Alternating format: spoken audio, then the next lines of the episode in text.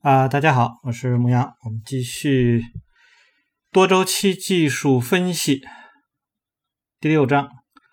阶段四下跌。那熊市呢，对于大多数市场参与者而言呢，呃，下跌阶段四呢，可能就是很多人不愿意啊，这个这种情况去发生。呃，无论你是与生俱来的牛市多头，或者是因为这个养老金呢，只能做多而别无选择，那熊市都是呃大多数市场参与者最不喜欢的啊这种状况。那实际上啊，我们这么去想啊，这个市场呢，它不会说单边的一直向上，那总会有回落的时候。呃，如果你能够在比较高的位置上离场，那当出现熊市的时候，呃，对你来讲实际上是非常非常好的一件事情，因为对你想要买的那个股票或者那个参与的那个品种来说，它的价格会更低。那么也就是说，你花同样的钱可以买到更多的啊这个股票啊，或者说这个持有那个更多头寸的那个品种。那但是呢，呃，很多人呢是很难做到，就是持币的状况下，然后市场下跌，然后在一个低位去接，而大多数都会在这个刀子下来的时候啊，那么去接那个刀子而被伤害了。呃，那么一般来说呢，我们会。跟很多的这个交易者说呢，天上掉下刀子来的时候，别着急去捡，等它在地上弹两下啊，等它落稳了，你再去捡。那这样的话不容易这个伤害到你。那对于那些常年不息的散布悲观言论的乌鸦嘴来说呢，熊市他们啊就会说，哎，你看我早就跟你说过，你不要那么着急买什么之类，那那那个都是啊属于是马后炮的这个状况。那实际上。这种信息在市场当中，我觉得遍布都是啊，不管是呃你在论坛也好啊，或者说像各各个 QQ 群里头，都会有这样的人啊，他们都会这样会跟你说，包括呢，他可能呃会给你展示啊，他已经买过的某一只股票，然后。呃，出现了比较大的涨幅，然后会和你炫耀，你看我买了这样一只股票，然后包括呢可能连续呃几个品种都获利，他会给告诉你看我的这个交割单是这个样的。那他一般来讲他不会给你看他所有的，实际上他可能背后有很多个品种出现了更大的那个跌幅亏损啊。实际上，呃，我们知道就是当你在去。把这个交易就是当做你生活的一部分，你已经习以为常去做的话，呃，你的那些成绩你会觉得它微不足道啊，就是呃，因为它就是正常的出现啊，就是我是按照我这样的一个标准去买入股票，然后赚钱了啊，就是就是这样，因为这就是很简单的事情，就相当于。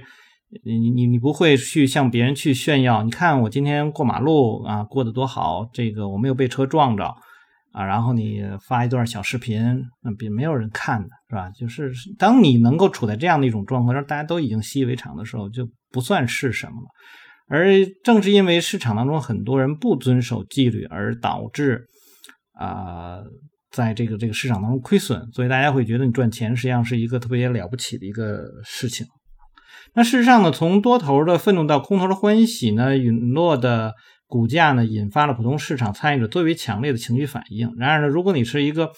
客观的交易者，理解市场本身的周期性属性的话，那么熊市意味着是一个短线获利的极好的机会。那在下跌中呢，无论你是选择卖空获利，或者是仅仅希望避免自己多头持仓的损失啊，能够认清熊市环境对于市场上长期兴旺发达所必备的防守性属性啊，这是关键的。对于啊，如何确定啊，界定什么时候是。啊，熊市啊，有过许多尝试，但对根归根的结底就一条，在这样的市场环境中下跌，那个是最小阻力的方向啊，就是就是这样，它就是一直在向下。那么你看到的就是低点更低，高点更低，然后下跌的时间更长，然后反弹的时间更短，然后下跌的幅度更大，反弹的幅度更小啊，就就是这样啊。那么卖方呢，显然是在控制走势，他们能够希望着啊拉低高点和低点，在当前的位置上呢，供应啊就超过了市场的需求所承受的范围，迫使价格呢向下去寻找流动性，啊就是这样。而且呢，在一般的市场当中。呃，只要是需求没有了，这个供应会也会自然而然的往往下，所以我们经常会看到啊，有阴跌。呃，市场在下跌的过程当中啊，就是我们如果大家经历过那些比较大的熊市的时候，你看到那个市场实际上就是每天跌，每天跌，每天跌，啊，就是就是这样的。而且呢，这个下跌可能，嗯，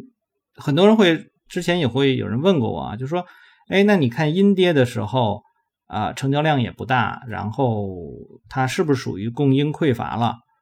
我说那个你也没有看到需求增加呀，是吧？那个我们所说的那个供应匮乏，实际上是因为啊，它前面有需求增加，然后供应匮乏后呢又有需求增加。那你要看到更高的呃价格出现，有更多的成交量再进来，那你才能够去做这样的一个预判。但是如果说，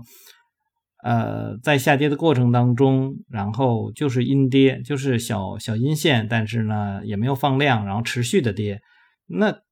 它就是供应在控制市场啊，只不过说因为那个时候没有需求而已，需求又不进来。好，那下跌开始前第三阶段派发呢，这个断绝了市场进一步上升的空间，卖方逐步控制了这个主动权。当价格跌破第三阶段的低点，并不断拉低低点和高点的时候，一轮这个这个呃下跌趋势开始了。寻求上涨呢，应当啊作为有罪推这个推定。那在这里面，我们可以把第三阶段的那个下跌啊，对应微克夫方法的话，你就说哦，就破冰了啊，就是冰线被被破掉了。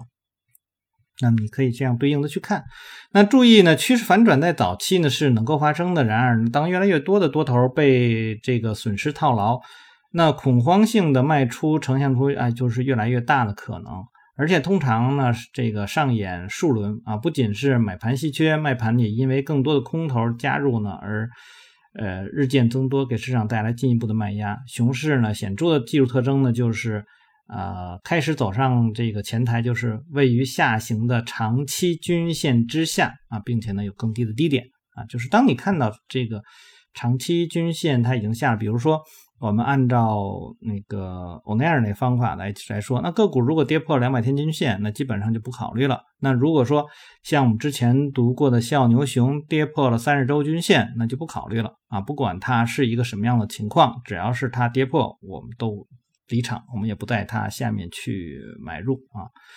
那么在一轮主下跌趋势中抢反弹呢，看起来既容易呢，又啊很有这个诱惑力。这样做多呢，也有机会赚到钱。但是简单的算术会告诉我们，卖空的胜算更大。例如，当一只股票啊下跌了三个点，随之而来的会这个反弹呢不会超过三个点。只有这样下跌趋势才能够保持住。那换句话说呢，在一轮下降趋势中呢，这个跌幅的总和一定会大于反弹的总和。大家对趋势这个交易基础的把握呢？呃，也会增加跌幅扩大的可能性，下跌呢会一直持续到这个超过跌势中反弹的幅度啊，这就给了我们充足的理由来积极做空。那在微客户方法当中呢，它比如说我们要看，哎，它是不是要有吸筹啊？那么吸筹的话。那首先先有一个 AR，就是自动的一个反弹。那这个反弹呢，实际上是下跌以来的相对来说是比较大的这样的一个状况。你首先先看到这样，你看到这样还未必市场能够反转呢，你就更不要说，哎，我一定要去抢这个反弹了，是吧？那么出现了一个大的反弹以后，然后你要去看到啊，后面是不是供应这个出现匮乏？是这样的一个状况。那如果说它你都没有看到什么大的反弹，仅仅就是阴跌，那么这个时候你不千万不要去想什么什么所谓的这个供应匮乏的这个这种概念，在你头脑中就没有啊，就不要有这样的。所以，呃，好，因为好多人在问过我，就是说，包括我们在去这个选股的时候，我会经常说，你看这个地方有供应匮乏，然后呢，也好多人不理解啊，就就问我说，哎，什么叫供应匮乏？我就说，啊，小 K 线啊，这个缩量。那么我的前提是因为我们选择的这些股票是上升的啊，是是这样的一种，就是说你的背景你要了解了以后，然后它出现了某些特征，是吧？然后你才能够去找到那些高胜算的入场的位置啊。那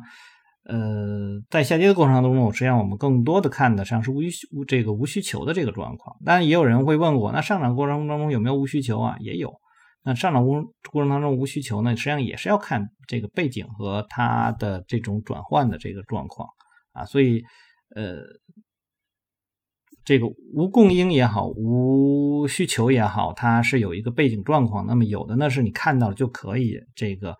呃进场去去交易的，有的地方呢是你要等等待其他的一些信息对它进行一个确认才能够。所以不是说你看到了某一个点啊这种这种这种现象，然后就一定会那样去做。那为什么这块我脱离了这本书给大家去描述这些呢？呃，之前我也说过啊，就在读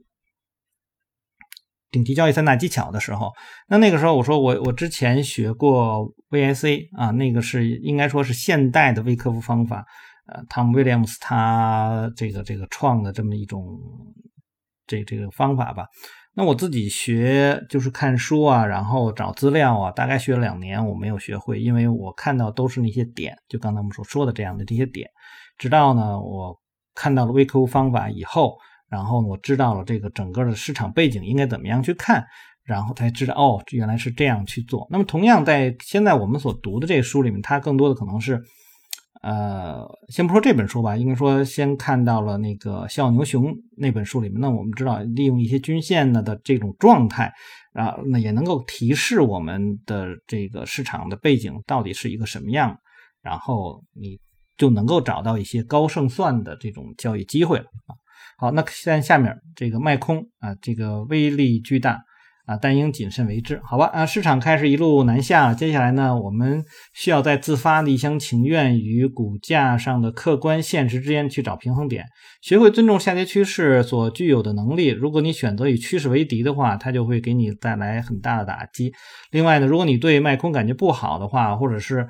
呃，出于某些个人原因反对卖空的话，那么在熊市中你会处于极大的劣势。那之前我也提到过一点，就是以前我刚刚开始去学做技术分析的时候啊，我们老师就因为他是做外汇、做期货，那他就和我们在说，你要多空的角度去考虑这个事情啊，就是千万不像要。就不要像很多人，就是专门做股票只会做多，然后不会从另外一个角度去想这个事情。那个实际上是需要有一段的时间的，尤其是对于一些老股民，他已经熟，已经很对对做多来讲，他充满了那种兴趣爱好吧，或者说那种那种做多那种感觉。然后呢，对多对于这个做空来说，他们可能。就忽视啊，我觉得那样的话，你需要去改变。那之前我也提过啊，在一些软件当中有一些这倒转图的这种功能啊，你可以把这个图倒转起来，然后你再去看啊。比如你是做多的，那么现在市场是下跌，那你倒转图，然后看那个图，你是不是要做多？如果是要做多的话，那么反过来就是要做空的，那就是空头趋势没有走完啊，就是这样。那华尔街上最难做的工作呢，就是预测底部。坦白来说，没有人能够在底部到来的时候呢，这个敲响警钟啊。然而，出于某种原因，大多数市场参与者呢，这个似乎都会被下跌中的股价所吸引。实际上，这里面说最难的是预测底部，那么，呃，预测顶部也是非常难的一件事情啊，这个都是非常困难的。当然，有的时候我们会在某些区域啊，当然不是说最低点了，是在那个低的那个那个区域，尤其是看整个市场的话，还是有一些蛛丝马迹可以去抓到的啊。那么大家可以看到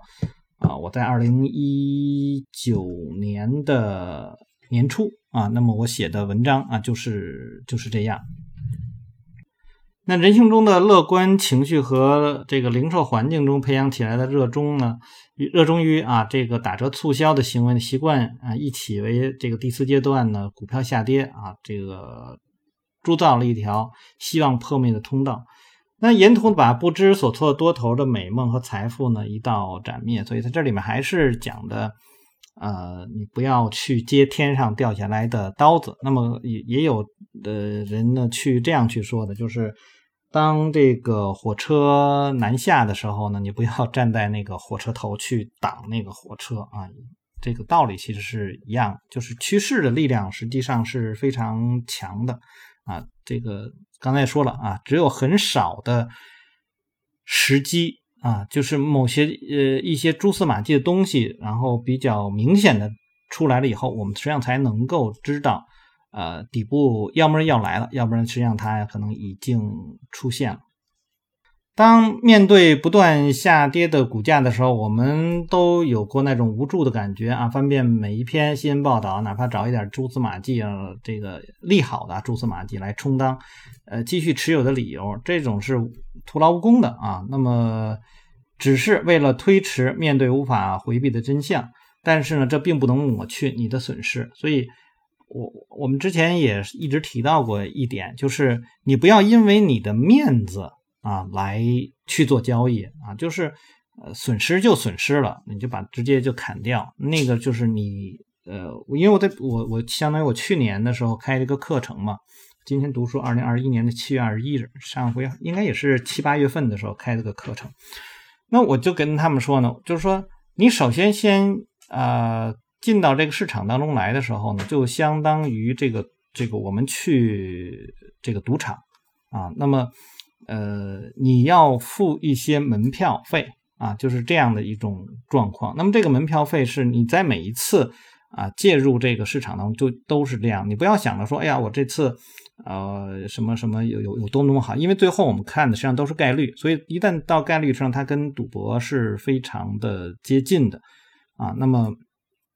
你要考虑到的是你的损失、你的盈亏比啊，这些都是要考考虑的。呃，只有在这种状况下，你就知道，哎，我因为我每次都要有这个这个下注，那么这个下注那个钱就是我要亏损的那个钱，啊，那就是相当于门票门票的那个钱。你把这个钱，你说，哦，这个最多我就损失这么多啊，或者说像有的人说进入赌场的后。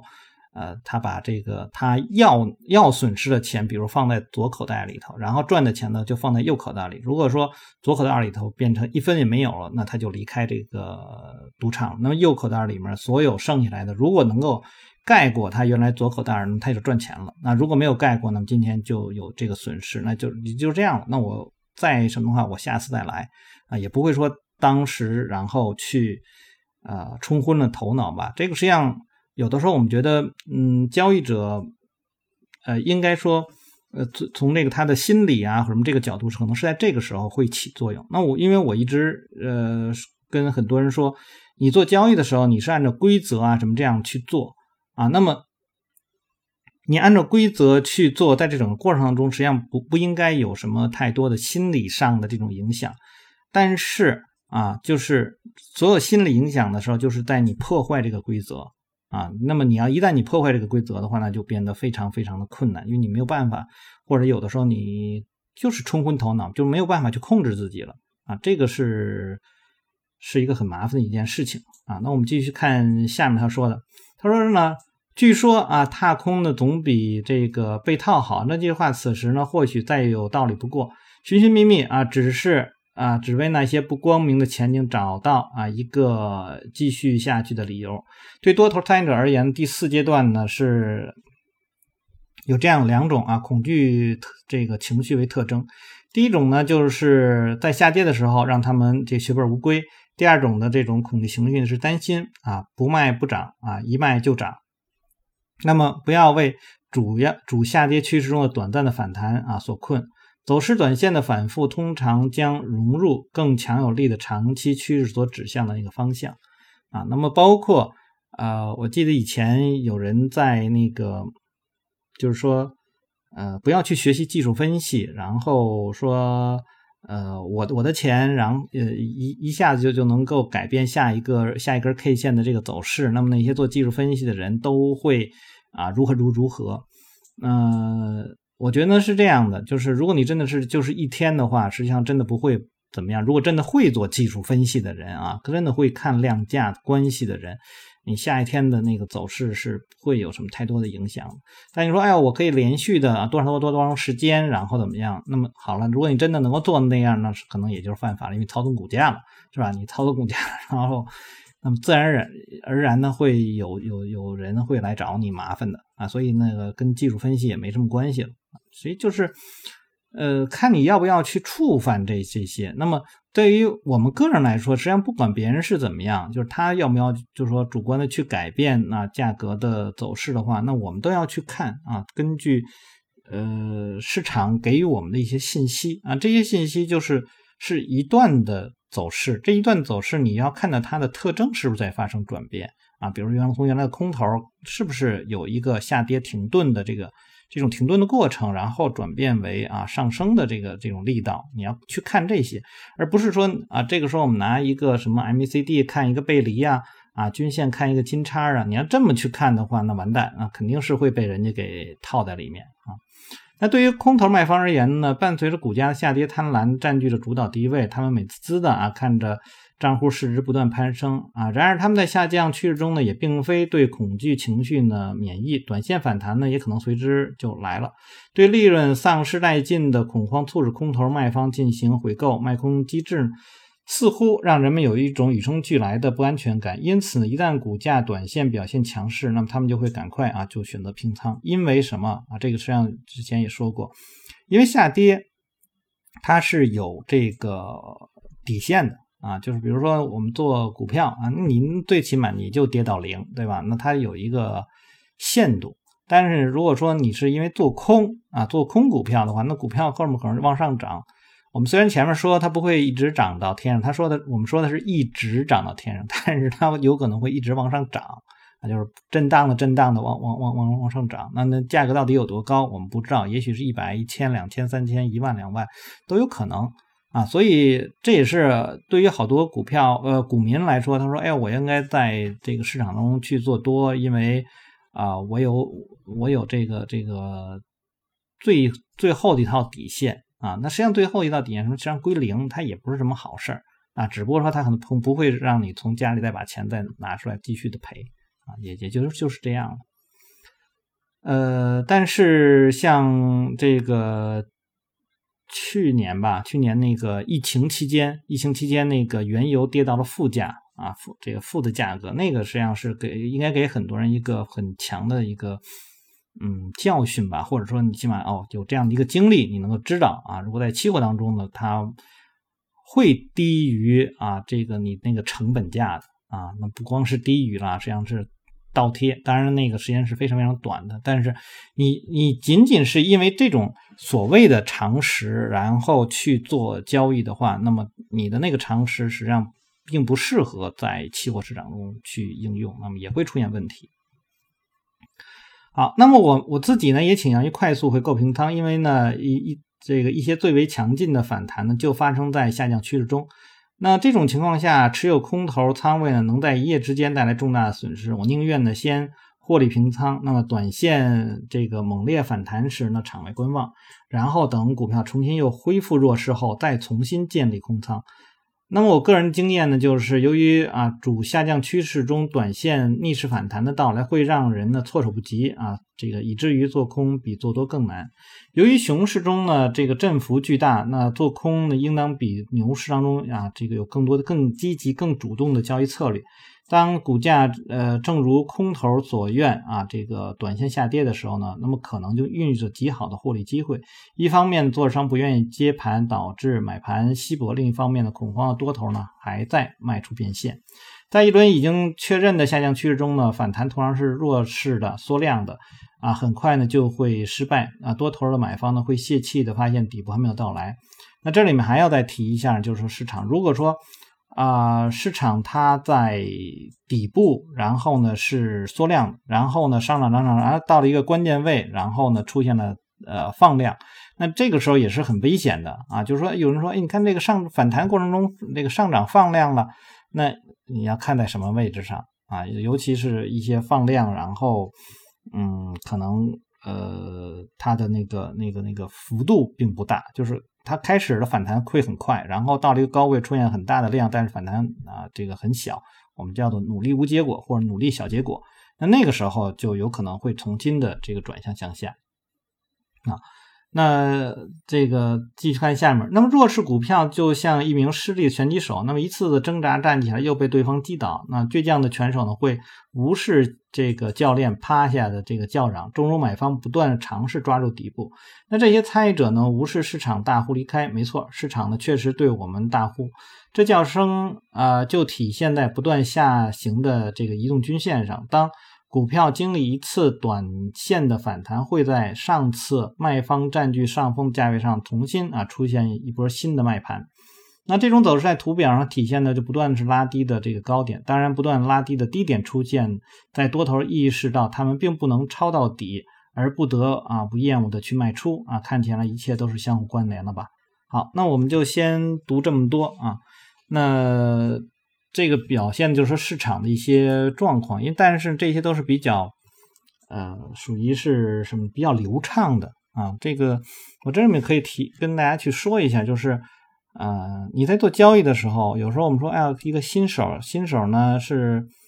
就找这种简单的啊，就像书上他给你这些例子一样，就是越简单越好。那么越简单的那个，你就越容易能够挣钱啊。只不过说我们平常。呃，再去这个市场当中可能会遇到很多啊比较复杂的状况，但是呢，你就在想着，就是我是一个新手，那么我只做我能够看得明白的啊。实际上，当你真正做到老手的时候，也是看得明白的时候做，看不明白的时候不做。好，那我们就先到这儿。大家如果喜欢我读书的话，希望订阅、分享、按赞以及关注牧羊交易。有什么要聊的，也可以在下面留言。我们下次再见。